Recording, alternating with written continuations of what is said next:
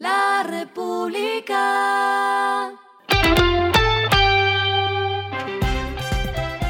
Al final de la jornada, estas son las curiosidades que debes saber sobre la entrevista que le hicimos al presidente Gustavo Petro en su primer año de gestión.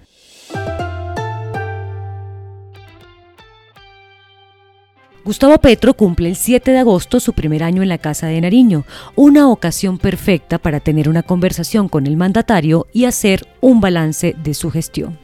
En este espacio quisimos destacar lo curioso que dejó ese encuentro de casi dos horas, trayendo lo que nos dijo el presidente de la República sobre cinco personajes puntuales. El primer nombre que sale a relucir en su conversación es el expresidente de la República Álvaro Uribe, de quien se refirió cuando destacó que su gobierno fue capaz de sentarse con uno de sus opositores políticos, como José Félix Laforí, para intentar resolver el tema de la tenencia de la tierra y el proceso de paz. Con claridad dijo, y abro comillas, creo que Uribe podría jugar un papel más activo en este tema. Hicimos algún acto audaz que fue hablar con uno de nuestros opositores políticos, que fue la FORI.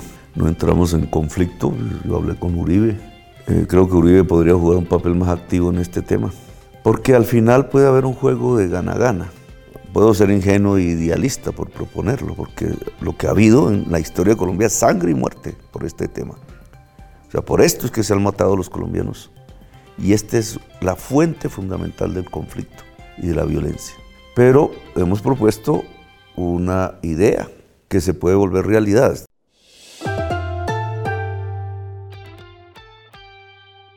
El segundo nombre es el de Juan Daniel Oviedo, exdirector del DANE y actual candidato a la alcaldía de Bogotá, del cual dijo que no podía hablar mucho, aunque sí señaló que no pudo mantener en el cargo porque Oviedo le propuso privatizar el Instituto Agustín Codazzi, una entidad que él quería mantener como un ente público y como el eje del catastro multipropósito. Se le ha dado una oportunidad histórica al Agustín Codazzi porque recuerda que Oviedo, que ahora no puedo hablar mucho de él porque es candidato, lo que propuso fue privatizar la actividad, ¿cierto? Como director del DANE gobierno pasado. Yo quería mantenerlo en el DANE y eso fue lo que me apartó, porque yo quise darle la oportunidad a Agustín Codazzi como institución pública de ser el eje del catastro multipropósito. Tengo la experiencia bogotana, que es excepcional, es muy buena Bogotá no privatiza la chura de su catastro y es excelente.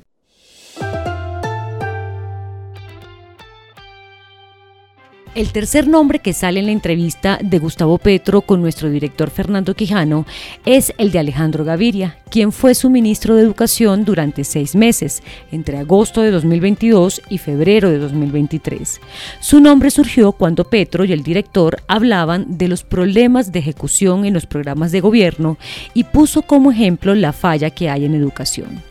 Puntualmente dijo que Gaviria había dejado ir los recursos aprobados por el Congreso para construir sedes de universidades para pagarles las deudas que dejó Iván Duque en el tema educativo. Educación. Entonces, programa eh, ampliar la cobertura de educación superior pública. Entonces, son las universidades, Ley 30, autonomía universitaria.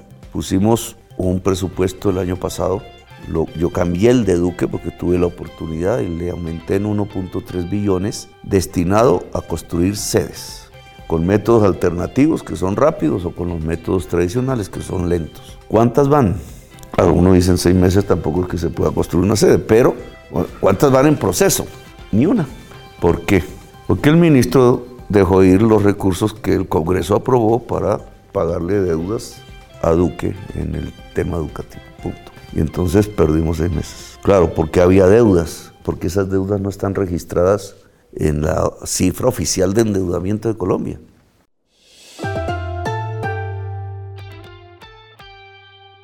El cuarto nombre que se menciona en la entrevista que LR le hizo al presidente Petro es el de Juan Manuel Santos, cuando estaba hablando del tema de la reforma pensional y el papel de los fondos privados de pensión.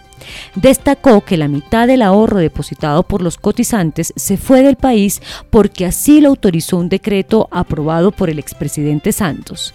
Insistió en que esa decisión les facilitó sacar ese dinero a dos fondos privados. ¿Qué hicieron los dos o tres fondos privados de pensiones con el ahorro? porque es la cotización que todos hacemos.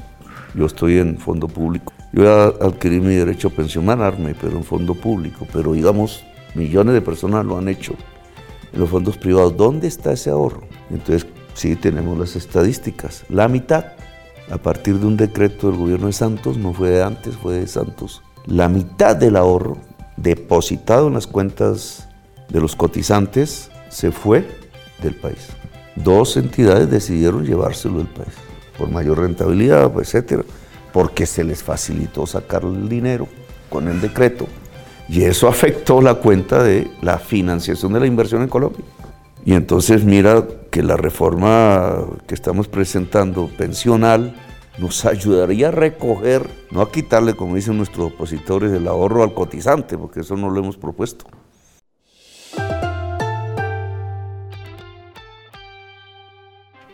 El quinto y último nombre es el del expresidente de Ecopetrol, Felipe Bayón. Dijo que no fue estratégico haberlo dejado en el cargo tras seguir la sugerencia de su exministro de Hacienda, José Antonio Campo.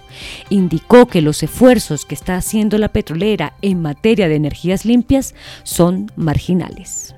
Ecopetrol es un puntal. Yo cometí un error, hacerle caso a Campo en mantener a Bayona más tiempo del que debía. Debió renunciar en el segundo día del gobierno. Para mí fue un error, ahí lo, pagaremos. Ecopetrol es fundamental en la transición energética. La única manera para que una petrolera subsista, cualquiera, pública o privada, nacional o, multinacional, etcétera, la única manera para que una petrolera subsista en el tiempo que estamos viviendo es que entre a transitar hacia energías limpias.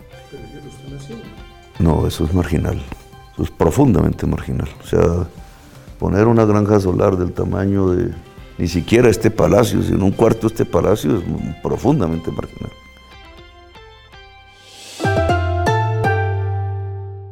Lo que está pasando con su dinero.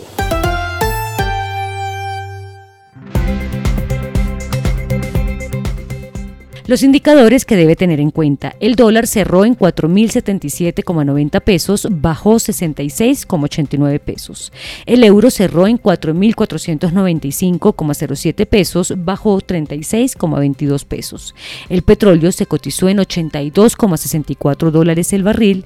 La carga de café se vende a 1.312.000 pesos y en la bolsa se cotiza a 1,96 dólares.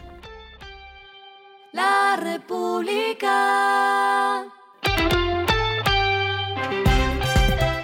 Y finalizamos con el editorial de mañana, el eterno déjà vu de la política colombiana. Que narcos y corruptos financian a políticos colombianos es una enfermedad que no se ha curado porque todos usan ese delito para cubrirse y atacarse cuando están en el poder.